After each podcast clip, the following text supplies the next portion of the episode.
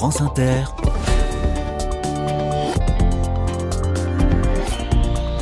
Dorothée Barba. Bonjour à toutes, bonjour à tous. Les carnets de campagne passent la semaine dans l'Aude, du côté de Narbonne. Et aujourd'hui, nous sommes dans le massif des Corbières. Je vais vous parler d'un endroit singulier, une maison de la parole dans un village rural. Un endroit où tout le monde peut pousser la porte après avoir appelé pour prendre rendez-vous et y trouver une oreille attentive autour d'un café. Cette maison de la parole est à Fabrezan, commune de 1300 habitants.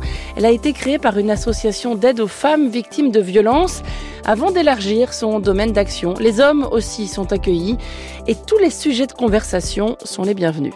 Mais avant de donner de la voix à Fabrezan, plantons des graines, tenez. En ce moment, c'est la saison du semis des radis. Soyez les bienvenus. Carnet de campagne, le journal des solutions. Voilà un métier méconnu, disons-le, et pourtant très précieux. Artisan semencier. Cela consiste à produire des graines paysannes, des semences. Une société coopérative basée à Bellegarde du Razet, dans l'Aude, s'attache à fédérer des artisans semenciers et à garantir la diversité de ces semences. Bonjour Franck Huxter.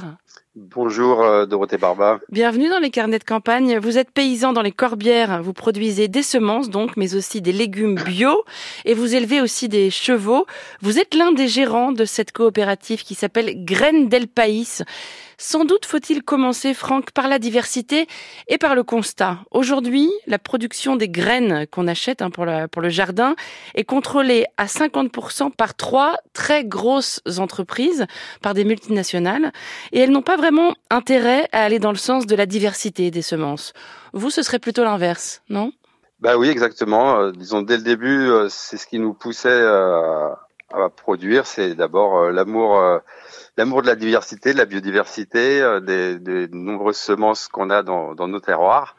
Et euh, en particulier, chacun dans, dans, ces petites régions peut connaître des légumes euh, qui sont cultivés très confidentiellement dans des villages et qu'on ne retrouve pas du tout dans les magasins.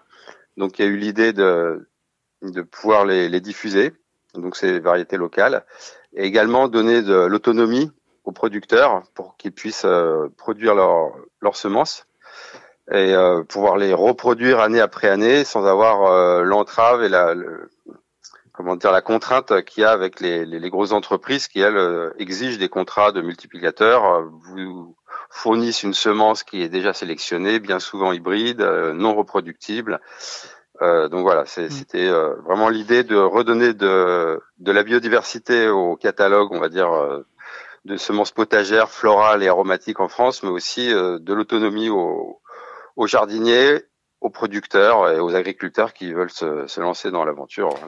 Vous avez connu, je crois, un gros succès pendant le Covid. Hein. Ça s'est un peu dégonflé depuis? Bah, Je crois que comme beaucoup de, d'entreprises qui vendent en ligne et euh, d'entreprises de la bio, l'agriculture biologique en général, il y a eu un gros boom euh, en 2020-2021. Et là, c'est vrai que ça fait un flop. Alors, c'est pour une petite entreprise comme nous, c'est un peu compliqué parce qu'on est passé de voilà six euh, salariés, là on est on a dû descendre à quatre. Mais euh, bon, il y a quand même un, pas mal de fidèles jardiniers qui continuent à, à nous suivre. Quoi. Mm. Parmi toutes les, les, graines que vous proposez, quelle est la, la plus compliquée à produire, Franck? Alors la plus compliquée, c'est pas évident parce qu'il y en a plusieurs. On va dire que les bisannuelles sont pas toujours évidentes à produire, les, les oignons, les poireaux, parce que ça, ça met deux ans, quoi, hein, même un peu plus des fois pour euh, entre le, le semis de, de, la graine et puis la, la, période où on va pouvoir euh, la récolter, la mettre en sachet. Et après, il y a d'autres semences qui sont plutôt des, des semences aromatiques, euh, de la camomille, des choses comme ça, qui, qui ont des taux de germination un peu compliqués. Donc c'est c'est pas tant la production, mais plutôt la arriver à à donner le, la possibilité aux jardiniers de la reproduire derrière. Ouais. Et quelle est votre graine préférée? Ma graine préférée. question à la noix. Euh, bah, ouais, question à la noix, ouais. Bah, j'ai un petit faible pour la graine d'oignon, je la trouve très jolie. Et puis comme je, j'en produis un oignon euh, local, euh, il me plaît bien. Euh, voilà, je, j'aime bien cette graine-là. Ouais. C'est assez récent hein, que Graine del País soit une coopérative. Qu'est-ce que ça change pour vous, ce statut? Bah déjà, c'est un, un souhait qu'on a depuis longtemps de se monter en coopérative pour pouvoir euh, partager euh, les responsabilités, mais aussi euh, quand ça marche bien, bah, partager les, fruits du travail.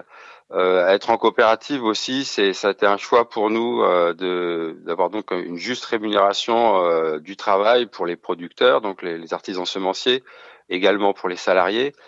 Et euh, on a fait le choix de, de n'avoir aucune rémunération du capital au sein de notre coopérative pour pouvoir justement euh, réinvestir et la totalité des bénéfices quand il y en a dans l'outil de travail et dans les humains, quoi.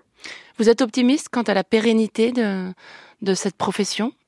Euh, je pense que c'est un, c'est vraiment un combat parce que depuis que Grendel Pays existe depuis une vingtaine d'années, il y a régulièrement des attaques euh, contre justement l'autonomie semencière, contre la, la production de petites entreprises de semences.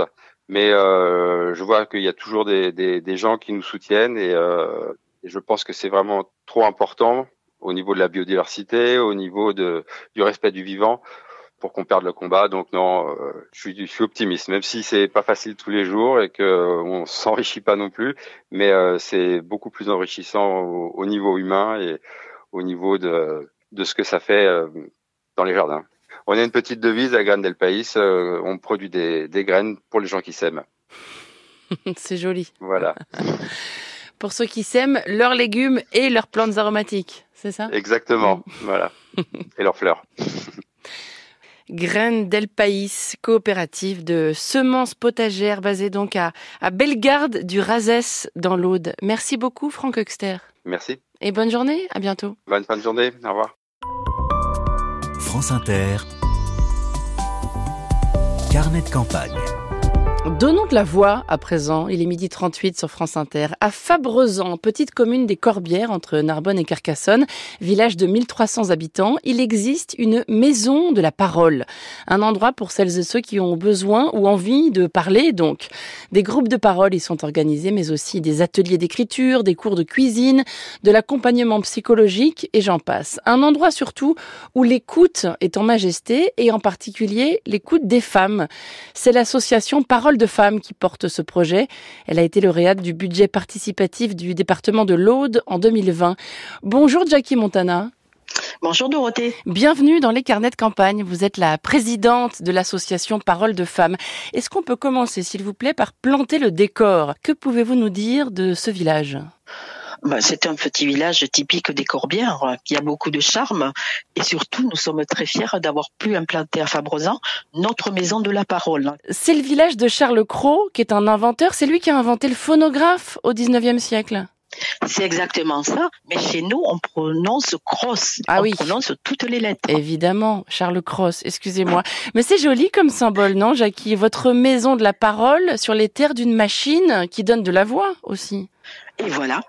L'idée, elle est née euh, tout simplement euh, d'un besoin, puisque lors de nos rencontres euh, au féminin, mais qui se sont masculinisées aussi, est venue l'idée que il nous avait manqué au cours de, de, nos parcours de vie différents d'un endroit qui soit sécure où on puisse libérer la parole en toute confiance. Il faut savoir que la maison de la parole s'adresse à toutes les femmes et à toutes les personnes, que ce soit des hommes, des adolescents, qui ont envie de libérer la parole, tout simplement. Et après, on travaille avec d'autres associations, d'autres partenaires, pour que ces personnes puissent trouver réponse à leurs questions, à leurs interrogations, à leurs soucis. Quel est le profil des personnes qui poussent la porte de votre maison? Toutes classes sociales confondues. Euh, le Covid a laissé des traces et les personnes sont un peu désorientées, euh, sont un peu perdues, elles ont besoin d'être rassurées. Certaines ont de très bonnes situations, mais elles sentent qu'elles arrivent en bout de course et ce qu'elles veulent, c'est tout simplement voir où elles en sont et comment elles pourraient ré réorienter leur vie. Et ça, elles ont besoin de le dire hors d'un cadre institutionnel.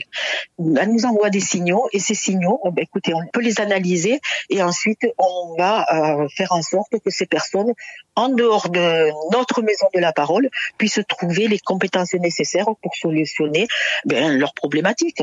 Donc il y a des psychologues, notamment pour encadrer cette parole? Alors, nous avons psychologues, psychanalystes, puis après des, des, thérapeutes, bon, qui agissent bénévolement chez nous et qui après dirigent vers d'autres thérapeutes du territoire. On n'est pas là pour faire une psychanalyse ou quoi que ce soit. Non, on est le sens de décompression et on essaie de faire en sorte, par l'échange, par l'écoute, de pouvoir euh, répondre à la personne dans dans sa problématique, mais on n'est pas là pour lui apporter des solutions. C'est simplement la prendre et la guider. On est un lieu passerelle. On dirige vers d'autres institutions ou vers d'autres associations. Est-ce que cette maison de la parole a d'autant plus de sens en zone rurale, d'après vous? Alors, effectivement, elle a du sens parce que que ce soit à Carcassonne ou Narbonne, il y a des structures qui sont spécialisées. Chez nous, il n'y en a pas. Et surtout, euh, revenir à cette écoute en vis-à-vis parce que il y a des moyens de communication énormes mais on a perdu un peu de ce sens d'être face à une personne droit dans les yeux, de pouvoir discuter avec elle, de se sentir vraiment écouté et, entendu. Hmm.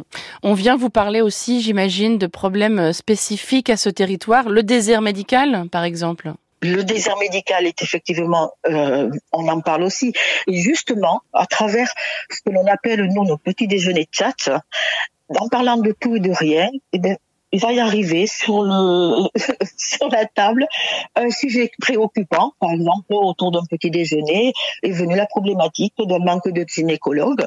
Eh ben on a pu rediriger les personnes vers la maison des solidarités de Lézignan puisqu'il y a une gynécologue à la disposition de, de la population. Comment vous appelez ces petits déjeuners Les rendez-vous de tchatch? Oui, chez nous on tchatche beaucoup. Sans blague. Est-ce que vous avez un souvenir marquant à me raconter de votre maison de la parole, Jackie Montana?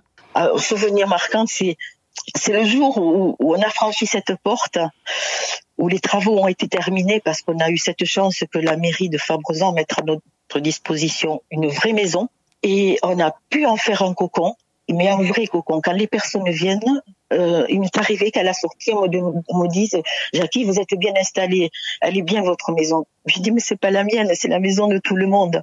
Et d'accueil, nous, on dit souvent, nous sommes un accueil et des sourires. Il en existe beaucoup, à votre connaissance, des maisons de la parole comme la vôtre? Alors, euh, on peut dire que nous sommes le prototype. et que c'est, en tout cas, dans l'Aude et dans l'Occitanie, c'est, un concept euh, qui est tout à fait innovant. Voilà, parce qu'il est né de la volonté de personnes euh, vous savez, la vie n'est pas un long, un long fleuve tranquille. Hein. Plus ou moins, on a des périodes un peu compliquées. Et il se trouve que dans, cette, dans ces périodes compliquées, des fois, on ne trouve pas à qui parler, le bon endroit. Et du fait d'avoir créé cette association Parole de Femmes, c'est comme ça que l'idée d'une maison est, venue. On savait qu'elle allait correspondre à un besoin. Et en fait, elle est animée, elle vit. Pourquoi? Parce que dans cette maison, il y a un pot de vie de chacune. Chacune a son histoire, chacune a son parcours. Les messieurs qui sont venus nous rejoindre aussi. Et c'est tout ça, c'est toute cette richesse, toute cette différence qui fait que cette maison, elle avance et qu'elle correspond à un besoin. C'est une maison qui avance. J'aime beaucoup euh, l'image. Est-ce que votre association a besoin de renfort de bénévoles Dites-moi? Alors, bénévoles, bien sûr, parce que quand on vient chez nous, c'est que du bénévolat. Il n'y a pas de transaction financière. Donc il faut savoir donner de, son temps, mais même s'il est infime, même si c'est une heure ou deux, ça fait toujours du bien parce qu'on grandit et c'est vrai qu'on a besoin de main d'œuvre et aussi que bon, eh ben, notre maison, il faut la faire tourner, il faut la faire vivre et qu'on a besoin aussi eh ben, de financement. De dons et de mécénat donc? De dons et de mécénat. Mm. Oui.